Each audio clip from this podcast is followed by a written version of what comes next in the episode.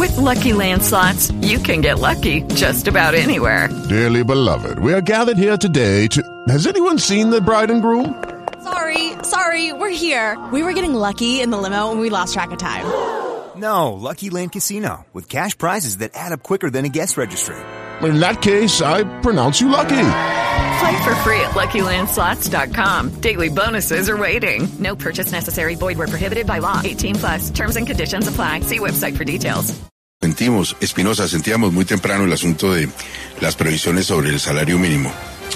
Sí, Gustavo, las previsiones del salario mínimo dependiendo de a quién le pregunte, pero le conté que el ministro de Hacienda y su círculo más cercano creen que sería bueno que no subiera más allá del 13 o 13,5% para Eh, detener la espiral ahí. inflacionaria. Déjelo ahí, 13,5%. Saludamos al eh, presidente de Fedesarrollo, a esta hora el director ejecutivo de Fedesarrollo, el doctor Luis Fernando Mejía.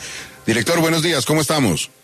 Hola Gustavo, muy buenos días. Gracias por la invitación. Saludo muy especial para todos los oyentes. Ustedes también están girando alrededor del 13,5%. ¿De dónde sale ese 13,5%?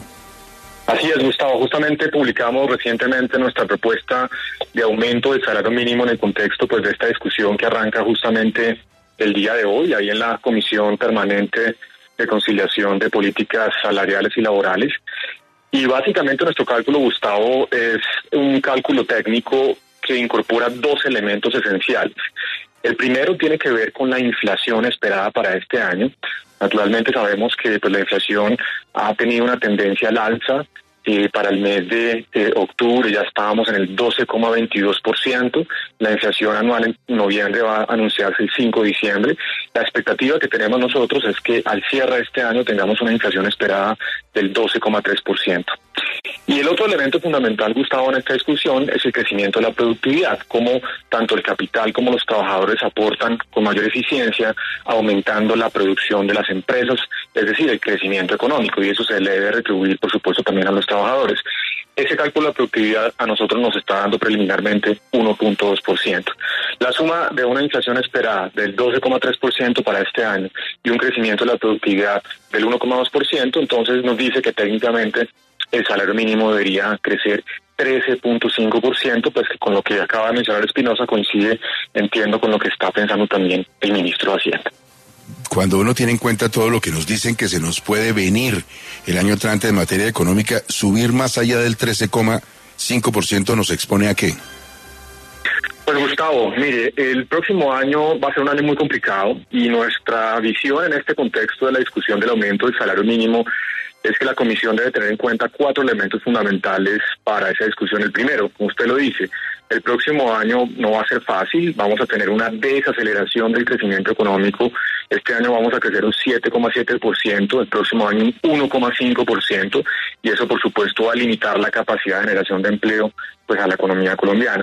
El segundo, no hay que olvidar que Colombia tiene un problema estructural de altísima informalidad laboral, es decir, la gran mayoría de trabajadores, cerca de un 60% de ocupados, están por fuera de toda la formalidad en el país y a ellos pues realmente pues no les beneficia un aumento grande del salario mínimo.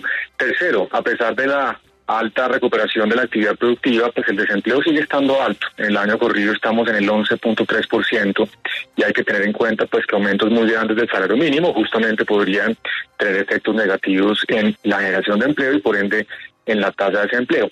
Y finalmente, pues Colombia sigue siendo un país en donde la distribución del ingreso sigue siendo infortunadamente muy baja en el sentido de que cerca de la mitad de los ocupados en Colombia ganan menos de un salario mínimo. A ellos tampoco les beneficia, por supuesto, un aumento grande del salario mínimo. Es más, les hace más difícil dar el salto de la informalidad a la formalidad. Entonces, el 13.5, Gustavo, es una cifra razonable que incorpora un proceso inflacionario que hemos tenido este año, le permite a los trabajadores mantener su poder adquisitivo pues de ese salario mínimo, pero por otro lado pues no pondría en riesgo la recuperación del empleo y especialmente el empleo formal que va a ser muy complicado para el próximo año. Doctor Mejía, la ministra de Trabajo, Gloria Ramírez, es una mujer que viene del mundo del sindicalismo y es una mujer que siempre ha estado clara en que su ministerio estará a favor de los trabajadores. ¿No cree usted que de entrada el Ministerio de Trabajo va a desechar esa propuesta del 13% que usted propone? Pues a ver, no hay que olvidar que aquí no solamente es importante la voz de la ministra de Trabajo, que por supuesto es clave, sino también la voz del ministro de Hacienda, que también se sienta pues en esa mesa eh, de comisión permanente de concertación. Y para el propio gobierno, yo creo que este es un poco el análisis que se debe hacer. Sería un problema tener un aumento muy grande del salario mínimo porque venimos de un proceso de una alta inflación y cuando el salario mínimo aumenta muy por encima de esta regla técnica de inflación causada y la productividad, pues los empresarios, no estamos hablando solamente de los grandes, sino especialmente de los medianos y pequeños, usualmente quienes están en el comercio, los servicios, no tienen otra alternativa que trasladarle ese aumento salarial a los consumidores a través de mayores precios. Entonces el gobierno aquí tiene que balancear esos dos elementos, como por supuesto generar un aumento razonable que permita a los trabajadores mantener su poder adquisitivo sin generar presiones inflacionarias adicionales para el próximo año, porque la expectativa es que la inflación el próximo año empiece a ascender, que cierre ligeramente por encima del 7%. Pero si se equivocan en esta mesa de concertación, pues podríamos tener impactos adicionales en la inflación. Así que creo que ese va a ser un elemento fundamental en esta discusión. Ahí no solamente pues la ministra de Trabajo, sino el ministro de Hacienda y por supuesto el propio presidente, pues tendrán que incorporar estos elementos. Director, eh, se ha hablado mucho de que el incremento puede estar entre un 15 y un 20%, pero también el ministro de Hacienda, José Antonio Ocampo, ha señalado que se van a presentar unas alzas y que las mismas no estarían indexadas al salario mínimo. Si se da esto, ¿qué impacto tendría un ajuste del mínimo entre el 15 y el 20% de la inflación con esta decisión del gobierno?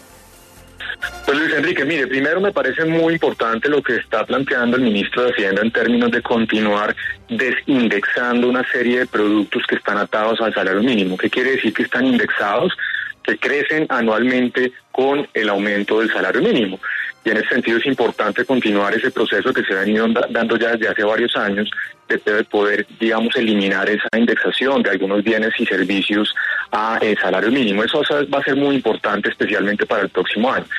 Pero frente a su pregunta, lo ratifico. Cuando en esta discusión se hable del aumento del salario mínimo, es importante tener en cuenta que Colombia viene de un proceso de alta inflación que, como les digo, va a cerrar seguramente en el 12.3% este año y que las expectativas de inflación están a la baja para el año siguiente si el salario mínimo aumenta muy por encima de este 13.5%, pues eso lo que va a llevar es aumentar esas expectativas de inflación y generar entonces que esa tendencia de inflación pues no sea como la estamos planteando viendo inicialmente nosotros, los analistas económicos. Así que ahí está el riesgo importante y además, por supuesto, esto podría tener implicaciones negativas en términos justamente del empleo formal. Por eso Colombia les tiene al 60% de los ocupados en la informalidad. Ellos no les ayuda mucho realmente pues un aumento grande del salario mínimo porque la gran mayoría de ellos están por supuesto por debajo justamente de un ingreso mensual de un millón de pesos.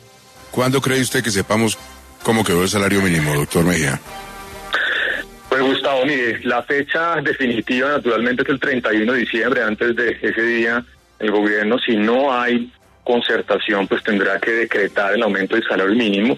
Yo soy optimista, yo creo que aquí vamos a tener mucho sentido de la responsabilidad por parte de todos los miembros de la comisión, tanto los empresarios como los sindicatos y el propio gobierno, y seguramente pues vamos a llegar a una cifra cercana a la que hemos propuesto, ojalá rápidamente para eliminar esa incertidumbre y poder continuar pues con el resto de temas de política económica que son realmente muy importantes.